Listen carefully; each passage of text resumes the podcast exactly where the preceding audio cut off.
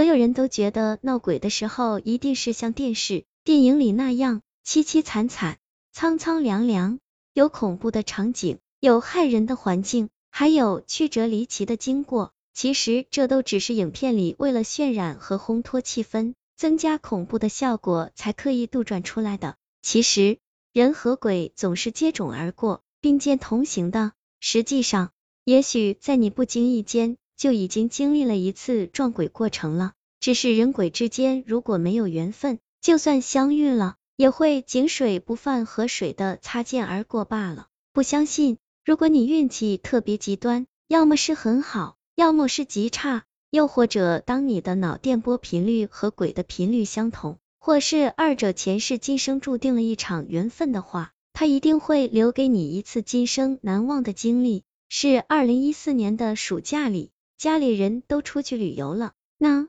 段时间我实在是因为无事可做，闷得慌，只好白天泡在棋牌室里和人家搓麻将，而晚上就在网上逛股市。实在有些玩物丧志的感觉，不过别人倒是蛮羡慕我的，说当老师真好，每年有大把的时间休息，在家天天睡觉，躺着也有工资拿。那段时间也不知道为什么我的手气特别的好，一连半个月打牌就没输过，打一场赢一场，反正和什么样的绝招都可以自摸，让跟我同桌的几个人哭笑不得。不光是打牌，做别的事。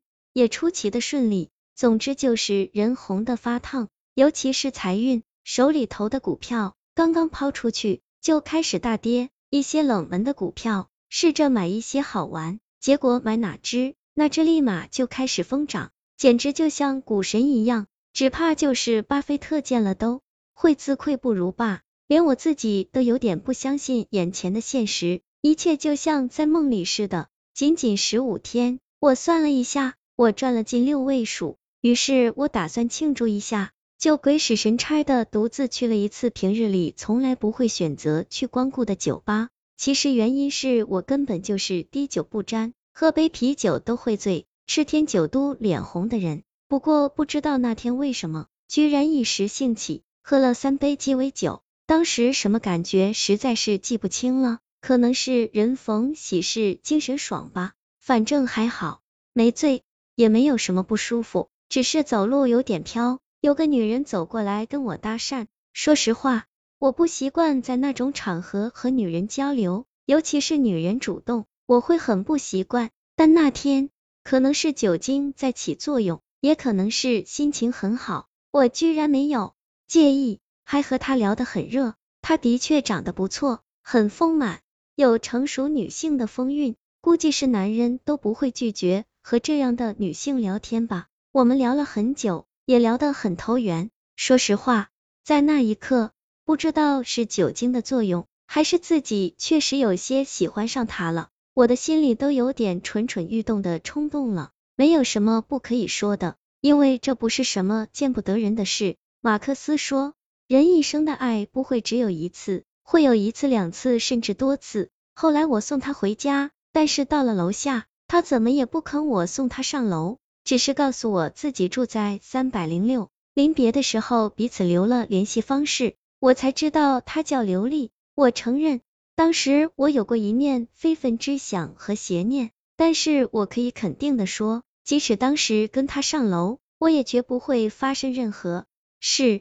人之所以为人，就应该遵循最起码的道德。如果理智战胜不了兽欲，那和动物就没什么分别了。回家后，我又在网上跟她聊了好久，她才告诉我，她和丈夫刚刚离婚，现在是独身。她是酒吧的常客，平时去酒吧是为了打发时间，这次是为了散散心，找个合适的人倾吐一下心中的不快。我不喜欢酒吧，但是并不排斥去酒吧的女人，因为人有选择自己喜欢的生活方式的自由。我不是也经常去棋牌室打麻将吗？我想到，我就是他想找的倾诉对象，不免还有些觉得荣幸。后来的电话交往中，我又知道，他是因为家暴和丈夫有了外遇才离婚的。她和丈夫离婚之后，丈夫还会经常来骚扰她的生活，甚至还会对她拳脚相向。她是一个外地女人，是在工作中与丈夫认识、结婚的。在本地，她举目无亲，一个人孤苦无依，这让我心里不由得产生了许多对她的怜悯，以至于有种想保护她的感觉。其实我也不否认自己有一点爱上他了，但我知道我给不了他要的，甚至我只会给他更多的伤害，所以我刻意的保持着和他的距离，坚守着自己最起码的道德底线，不和他见面，只和他隔空聊天。之后的日子里，他几乎天天会跟我打电话，或者在网上跟我聊一会儿。虽然没有再见面，但听得出他的心情在一天天好起来。这让我替他高兴，我希望看见他发自内心的笑，我想那一定很美。日子过得很快，一眨眼，一个月就这么过去了。学校也快开学了，我也即将要忙碌起来，但我打算即使再忙，也要保持和他的联系。我更期待着他走出离婚的阴霾，重新开始新生活的那一天。可是突然没有再打电话给我了，网上也看不见他的身影。我的世界一下子安静下来，也许是什么事耽误了吧。空虚的我没一直等到深夜，此时我才感觉到，每天接他的电话已经成为我戒不掉的习惯了。第二天、第三天，一个星期过去，依然没有他的声音，收不到他的任何消息，甚至手机也关上了，哪怕是一句问候也好啊。我开始抓狂，也在努力的思考。回忆是不是在言语上对他有所冒犯，他才会不和我联系的？我没有心情处理任何事情，是不是他前夫又？我开始胡思乱想，开始满是对他的牵挂和担心。我要去找他，一个冲动的念头就此萌生。凭着酒吧那夜的记忆，我来到印象中的楼下，三百零六点三零六。我急不可耐的飞奔到他门口，试探着敲了敲门，果然没有反应。不过我没有死心，开门，开门。此时我多么希望睡眼朦胧的他从门缝里探出头来。终于，门响了，不过是隔壁小伙子，你在这里做什么？那一家早就没人住了。一位老奶奶从门里走出来，对我报以诧异的目光。